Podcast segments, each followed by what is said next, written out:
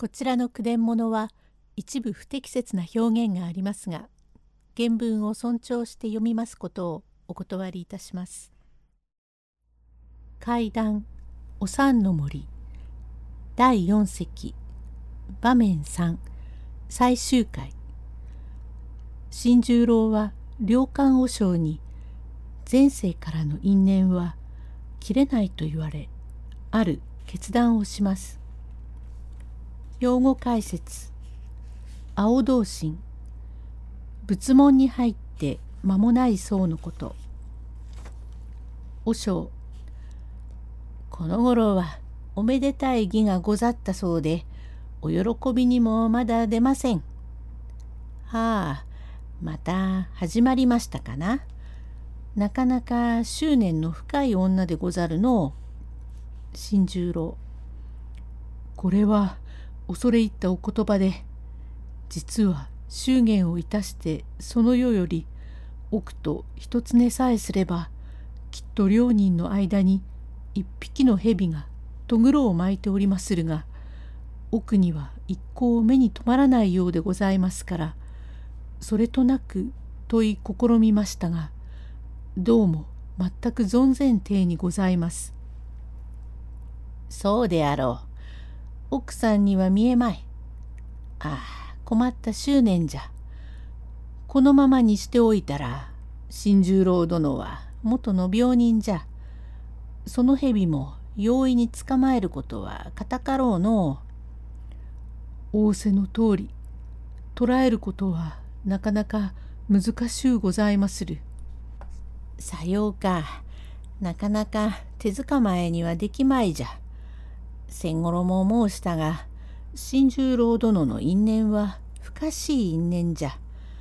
何しろ口惜しい口惜しいでたたる幽霊ではなくて恋しい恋しいと思う幽霊で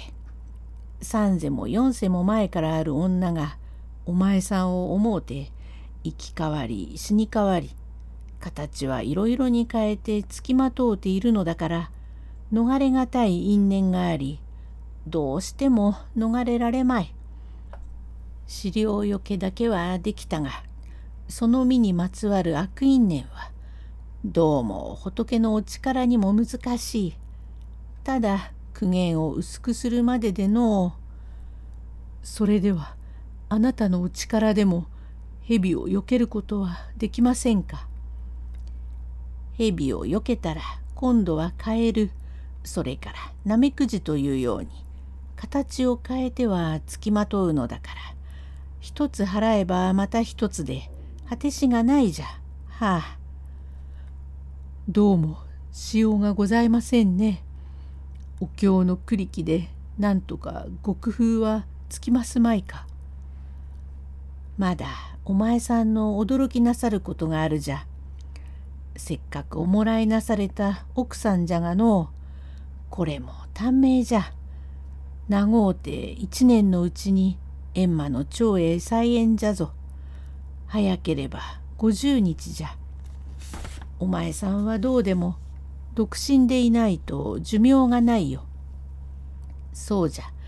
因果を含めて蛇を封じ込んでみようかの一つやってみよう。それにはまず蛇を生け取ってきなさい。はあ、心配しなくてもよい。捕まえるようにして捕まえれば落ちたものを拾うよりわけがないじゃ。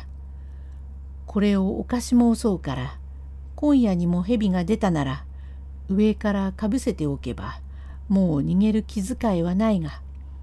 気味が悪いと思ったらくるくると包んでおけばよいじゃ。少しでもこの今朝が蛇の体へかかったら動けるものでない安心なものじゃ。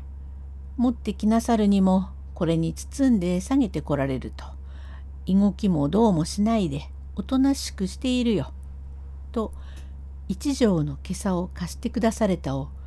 新十郎様は喜んでお持ち帰りになり今宵もまた布団の中にとぐろを巻いているかしらあんなに大きなものが二人の間へ入っているを奥が知らないも不思議だとおぼしめしました。この世もお休みになってお目が覚めるとちゃんといつものようにお布団の中で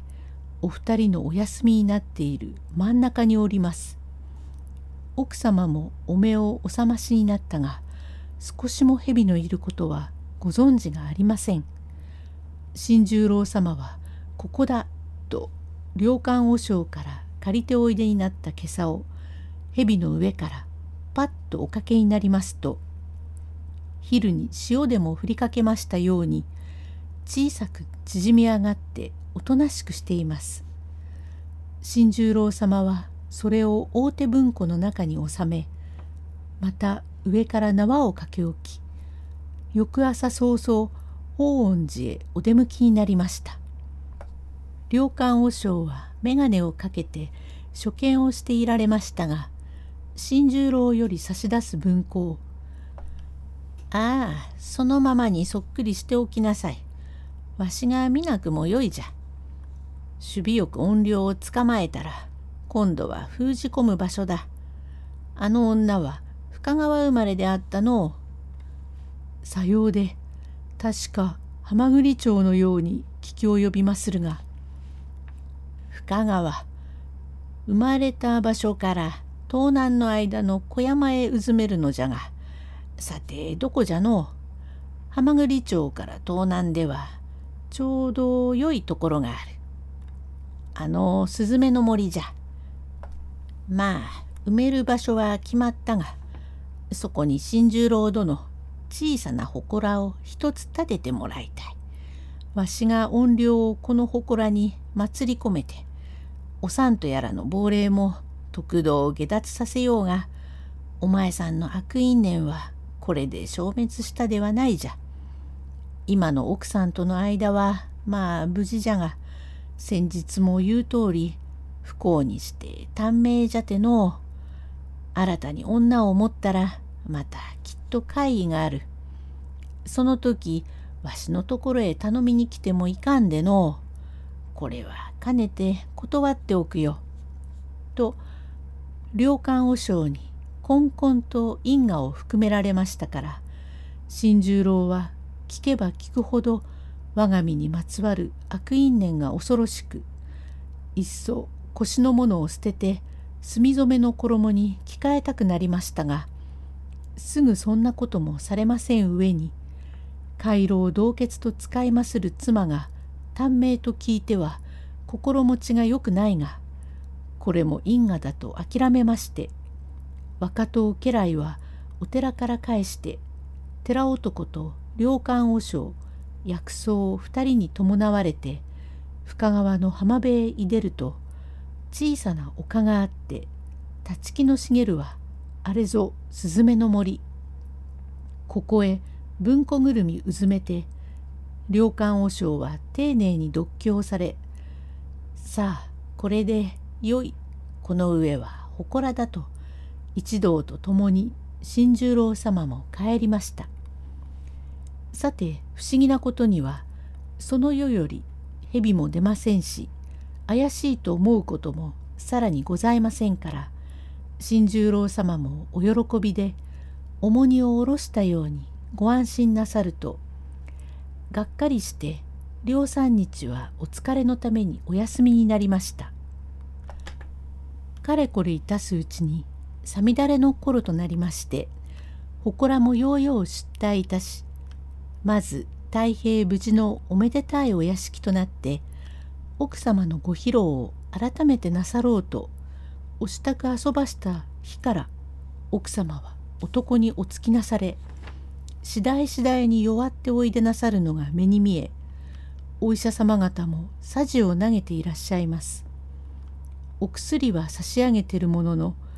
ご病床が買いくれ分かりませんのにはさすがの名医方も手のつけようがなかったのでございましょう。新十郎様は良寛和尚から聞いておりますからこれも因果だと年頃に介抱してお使わしになったが